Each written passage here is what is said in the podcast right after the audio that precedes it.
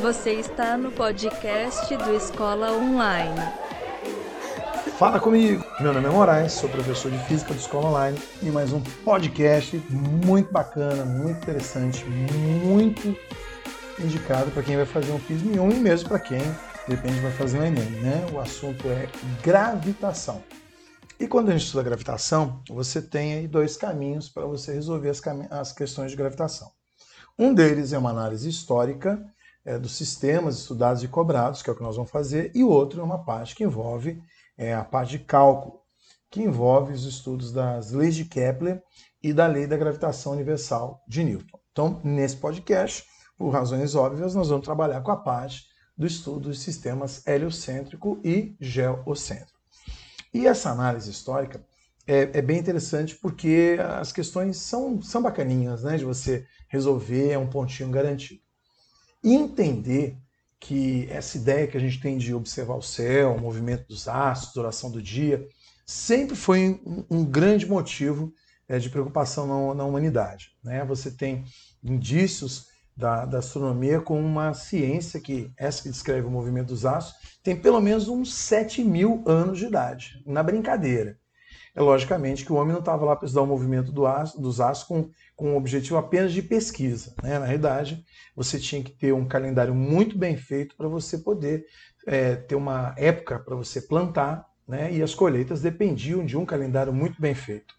Você também tinha a ideia de que é, os governantes da época também é, queriam um horóscopo muito bem feito. É, orientação de túmulo também necessitava também de um bom astrônomo. E caso você de repente tenha entendido eu falar assim, astrólogo e astrônomo, verdade. Falei dessa maneira. A gente entende muito bem que ocorreu uma evolução da astrologia para a astronomia. Então, muita gente na antiguidade é, acreditava que você tinha deuses né, no céu se deslocando e a sua vida dependia do movimento desses deuses no céu. E, logicamente, você tinha que fazer uma previsão para poder falar onde que, se, que estaria o movimento de cada deus do céu e assim por diante. E você acabou fazendo anotações e, com o tempo, o que era é, astrologia acabou virando a astronomia, que é uma ciência extremamente interessante. A gente todo dia a gente vê pesquisa em outros planetas, é, é, você manda sonda procurando vida em outros planetas, então isso é uma coisa que é, é do ser humano, estuda as estrelas e, e além. E, e além veio com a astronomia. Então, é sempre bom você entender que os antigos, né, viam esses deuses que tinham esse detalhe de você ter o destino das mãos da humanidade todinho lá guardado. Bom, mas qual dos astros que você escolhia como deuses, né? Então, os astrônomos da antiguidade notaram que algumas estrelas ficavam paradinhas lá no céu e apenas sete astros desses deslocavam em relação ao plano de fundo. Então, um deles era o Sol, a Lua e cinco planetas. E por isso mesmo que a semana tem sete dias, cada um dedicado aos astros. É, algumas, algumas traduções, algumas adaptações acabaram sendo esquecidas, mas tem alguns que você com certeza já deve ter ouvido falar. Então, Sunday, que é o domingo, é o dia do sol, né, na língua inglesa. Você tem lunedì em italiano, que é o dia da lua, martedì, dia de Marte, Mercoli, dia, dia de Mercúrio, Giove, de Júpiter, Venerdi, dia de Vênus, Saturday, Saturno. Então você vê que é, essas adaptações, essa, essa ideia de você absorver outras culturas, ficou enraizado nessa ideia dos sete dias da semana que você tem é, da, da, língua italiana. Né? É, você encontra vestígios ainda, por exemplo, no, no, nos dias da semana em inglês. Você tem o Sunday, você tem o Monday, você tem o Saturday. Lógico, né? Você de repente vai no, no Thursday, que é o Tuesday, né? que é o deus do combate do céu, é o precursor de Odin. Né? Você tem Wednesday, né, o Wednesday, que é a variação do inglês antigo para o nome de Odin.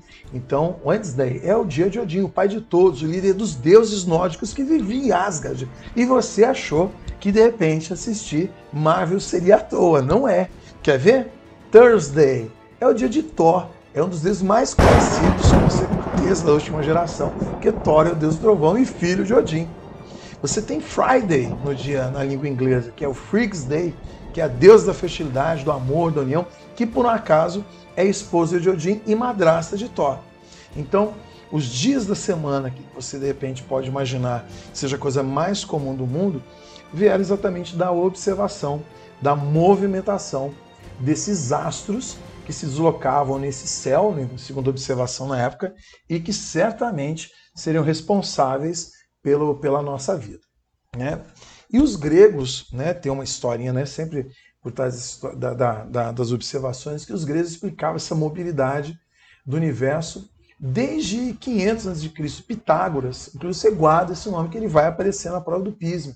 Ele pede para você separar quem é um grupinho que acreditava no sistema geocêntrico. É o Pitágoras, é eu, eu, eu. Né? Ele imaginava que no centro do universo estava quem? A Terra. E em volta da Terra tinha uma esfera linda de cristal e ficava girando concentricamente. Concentricamente é quando você pega uma, uma bacia d'água e dá um peteleco. Aqueles círculos que são feitos ao redor são círculos concêntricos. Você imaginou então? Está lá a Terra no meio, um bando de cristalzinhos girando, cada um lá, né? E as últimas esferas incrustadas tinham estrelas fixas e giravam em torno da Terra em um dia. E aí ele arrastava as outras esferas né, nesse movimento, sempre uniforme, tinha que ser perfeito. E esse tipo de descrição, durante muitos e muitos séculos, né, que é dito geocêntrico, foi aceito. Mas você sabe como é que é o ser humano, né? Começou a observar melhor, aí notou que esse modelo não era muito bacana. Peraí, ó, tem alguma coisa errada, eu estou achando que isso aí não está descrevendo bem direitinho, não, né? já que o movimento não era tão regular quanto esse modelinho de esfera, né? tudo concêntricazinha, de repente, era imaginado. Então, se você, de repente, observar cuidadosamente o movimento no planeta durante um período, você vai notar que ele vai ter uma trajetória irregular. Inclusive, pelo nosso tipo de observação, ele formaria umas laçadas, ou seja, ele não faz um círculo, ele vai lá, dá uma laçadinha e continua o movimento dele. O que é muito doido, né? Porque além desse problema da laçada, também verificou que a velocidade do planeta não era constante, o que era um absurdo, que afinal de contas, você imagina o universo perfeito, né? Tudo é perfeito. Você imagina o círculo como uma fórmula perfeita, o que é incompatível com esse tipo de movimento. E aí, você imagina que tudo podia dar errado Vem lá no século II a.C., um cara lá da Alexandria, do Egito, tal de Cláudio Ptolomeu. E aí ele falou o seguinte: ó, não tem Google, não tem enciclopédia, vou publicar um livro, o tal do Almagesto, e vou falar o seguinte: vou defender até o final o sistema geocêntrico e vou inventar um tanto de explicação para explicar as laçadas e essa velocidade variável dos planetas e principalmente de Marte. De Marte que era complicado, né? E aí ele começou a inventar umas explicações que a explicação era tão difícil de entender que o pessoal começou a aceitar. Falar, ah, não tem Google, não tem escola online, vamos acreditar que esse treco aí tá, tá valendo. E ele imaginava que o negócio tinha que ser um círculo de qualquer maneira. Então ele imaginava que Marte girava ao redor da Terra e dava né, umas voltinhas, que é essas voltinhas em torno de um ponto imaginário que a gente chama de epiciclo. Quer coisa mais doida que essa? Então você imagina, o planeta gira e roda, gira e roda ao redor da Terra. E aí essas complicações começaram a aumentar mais e mais durante séculos, e o pessoal já não aguentava mais. E é importante que essas complicações de Ptolomeu foram aceitas e aí mantidas durante muitos séculos. E aí é importante você, de repente, notar que chega um determinado momento que Ptolomeu até tinha imaginado que o sistema era heliocêntrico. Verdade. Mas o que acontece? É, o problema da, da, da religião, do misticismo, para eles era absurdo o homem, o, né, a Terra não ser o centro do universo. Mas ele tinha conhecimento de sistema heliocêntrico, sim. É bobagem dizer que o Ptolomeu não tinha observado, não. Ele tinha observado, mas ele não poderia nunca aceitar na época dele que o sistema, de repente, era heliocêntrico. E daí, muitos séculos depois, lá pelos idos de 1500 ainda depois de Cristo, você tem o Copérnico, que de repente ele volta para estudar esses sistemas e começou a admitir a mobilidade da Terra. Então, é, é, é vários outros, você pensar, né? A Niquetas de Siracusa, o Filolaus, que era pitagórico, Aristarcos de Samos, e ele começou a verificar que se ele admitisse o Sol como centro do universo e a Terra girando em redor dele, permitiria explicar de uma maneira um pouquinho mais simples alguns fenômenos celestes. Então você sacou a jogada? Copérnico já começa a imaginar que o sistema heliocêntrico já não era tão estranho e começa a procurar de repente uns caras mais antigos que também falam, olha, Se a gente for pensar direitinho, é furada a gente ficar preso numa ideia é, é, que não é palpável se a gente está vendo o fenômeno acontecer. Vamos estudar o fenômeno. E aí, quando ele propõe o sistema heliocêntrico, ele consegue resolver o problema das laçadas e explica agora até pelo próprio movimento do observador que fica de repente situado na Terra em relação ao Sol. E aí realmente as coisas começam a andar. Só que você imagina que em 1543 Copérnico já estava puxando lá o zap para bater, ou seja, já estava morrendo. E aí ele resolve publicar o, o livro dele, é o De Revolundibus Orbium Collection, que foi a coisa que revolucionou não só a astronomia, mas como a visão que o homem tinha do ser humano. E é uma coisa muito legal, de repente, você assistir uns vídeos. Tem um vídeo muito legal que ele, que ele sai lá do, do, do Himalaia e vai se afastando da Terra e de repente ele vai lá numa na rabiola lá da Via Láctea e você tenta imaginar o que, que é a Terra. Não é nada. Ou seja, a gente só tinha uma visão do próprio umbigo e quando a gente começa a observar que o sistema não é geocêntrico, ele é heliocêntrico, a visão do próprio ser humano muda. E de repente o homem tomou conhecimento né, é, sólido mesmo da terra do qual ele estava pisando e que supunha que era o centro do universo. E não passava nada mais do que uma esferinha que girava em torno de si mesmo como um peão e ainda por cima, se não girasse como um peãozinho, também girava ao redor do Sol, completando uma volta por ano. Pra você ter uma ideia, Lutero, né, de repente o Mateus, a gente pode fazer um bate-bola. Você tem uma ideia, o Lutero chegou a falar o seguinte: esse cara é maluco, é doido, tá rasgando dinheiro, mano, tá investindo em Bitcoin. O que, que ele quer fazer o quê? Quer inverter toda a astronomia? Tá na sagrada escritura que Josué mandou para o Sol e não a Terra. E, cara, esse argumento foi usado para combater o sistema heliocêntrico por quase dois séculos. Então você imagina o porquê que o Copérnico esperou quase a morte chegar para poder publicar. Porque, cara, era perigoso demais divulgar uma coisa dessa e de repente não sofrer uma perseguição. Só que o modelo de Copérnico, que era extremamente simplificado, ele precisava de alguns aperfeiçoamentos. Afinal de contas, ele não teve, de repente, o tempo necessário para poder dividir com outras pessoas e melhorar. Então ele tinha duas, dois probleminhas assim que eram, que eram problemões. Né? A primeira era com relação à natureza das estrelas. Apesar de ele ter tirado a Terra né, do, do, do, centro do universo, do trono do centro do universo, e, e ele tinha colocado o Sol. E, na realidade, o Sol é apenas o centro do nosso sistema planetário. E não é uma estrela tão grande quanto a gente imagina. A gente tem o Sol como uma bola de basquete proporcionalmente e a gente com uma bolinha de gude.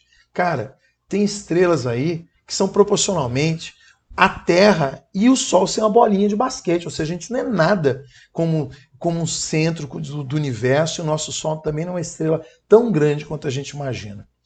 E para Copérnico, né, as estrelas ainda eram pontinho luminoso que ficava situado ainda naquela ideia de ter uma esfera. Então você pega lá, bota uma esfera e a gente está paradinho naquela bolhazinha. Isso é um problema sério. Mas aí vem um cara, rufem os tambores, ah, a Nerdland agora, os nerds ficam agitados, eu também fico agitadão, porque o cara é o tal do Jordano Bruno, cara. Que cara é esse? 1584 e 1585, o cara dá a doideira, fala assim, vou publicar um trem, ó. Vou publicar La Cena delle Ceneri.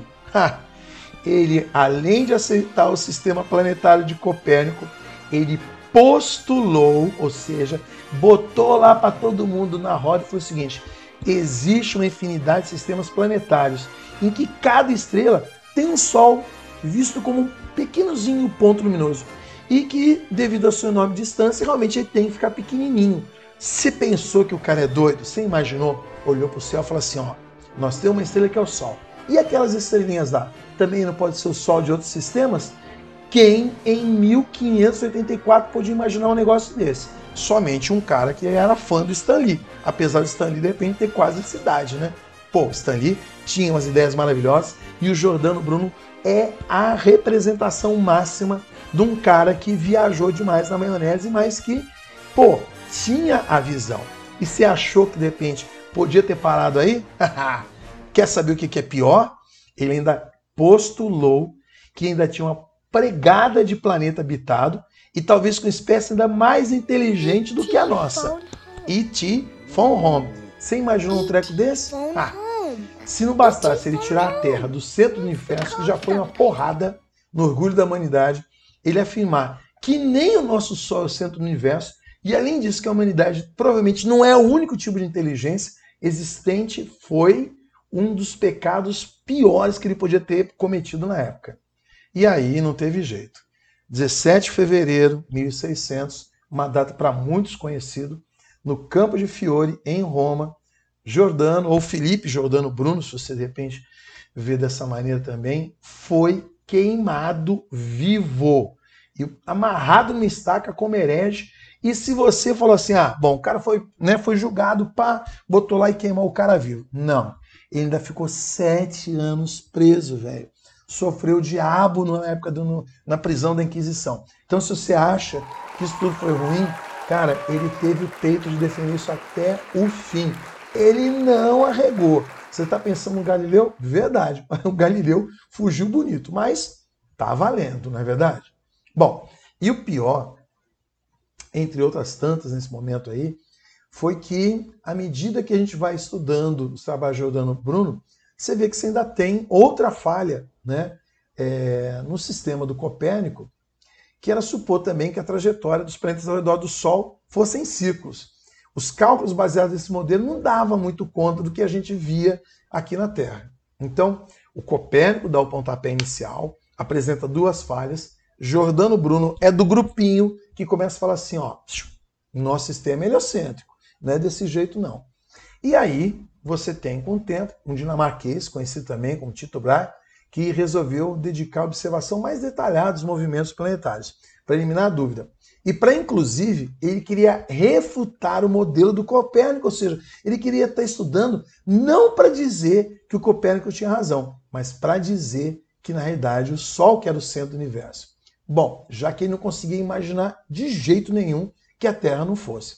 O que é pior, gente, é que com os dados que o, que o Tito Brahe conseguiu é, é, juntar em anos e anos de observação, de manuscritos, né, que ele, de repente o pessoal fala que ele comprou da antiga biblioteca da Alexandria, que foi queimado, o assistente dele, famoso Johannes Kepler, ele consegue confirmar e aperfeiçoa o modelo de Copérnico. E aí, meu filho, depois de muitos cálculos, você consegue imaginar que daí é que vem as leis de Kepler, que fala a respeito do movimento dos planetas. E essas leis são hoje conhecidas como as leis de Kepler. Você tem a presença do Galileu também, você não tem a dúvida, se a gente de repente for falar do Galileu, a gente vai perder aqui um podcast inteiro, porque é muita coisa para falar, é muito, muito detalhe, ele é sinistrão, e a gente coroaria com certeza o cara que junta 3 mil anos de observação, onde você consegue, depois de muito pesar, de muito penar, melhor dizendo, conseguir escrever as três leis de Kepler, e vem um cara chamado Isaac Newton, e com uma expressão, uma, ele consegue provar as três leis de Kepler e consegue mudar toda a nossa visão que a gente tem do movimento dos planetas. Ele consegue, inclusive, dentro da sua expressão, acrescentar a constante gravitacional universal. Você tem noção o que é você botar numa expressão uma constante que cabe em qualquer lugar do universo? Pois é, o Newton fez isso sem calculadora e na unha. Então, gente, espero que essa discussão do que, que é um sistema heliocêntrico, geocêntrico, da evolução desse sistema geocêntrico para heliocêntrico, por que, que ela passou por tantas modificações, por que, que ela passou por tanta dificuldade, tenha ficado esclarecido para você. Então, você tem aí um grupo dos gregos né, que leva a ideia do sistema geocêntrico a fundo Aí você vem o Copérnico, você tem o Giordano Bruno, você tem é, o, o, Kepler, você tem é, o Galileu e você tem o Newton na rapaziada do sistema heliocêntrico. Pode ter dúvida que você não pode ter dúvida que 20 minutos de bate-papo não consegue de repente esbarrar no trabalho sensacional que foi feito, maravilhoso do ser humano na observação dos estrelas e planetas. Estuda astronomia, tem vários aplicativos legais, tem muito material e eu espero que tenha sido produtivo. Valeu? Meu nome é Moraes, sou professor de Física do Escola Online e até o próximo podcast. Abração.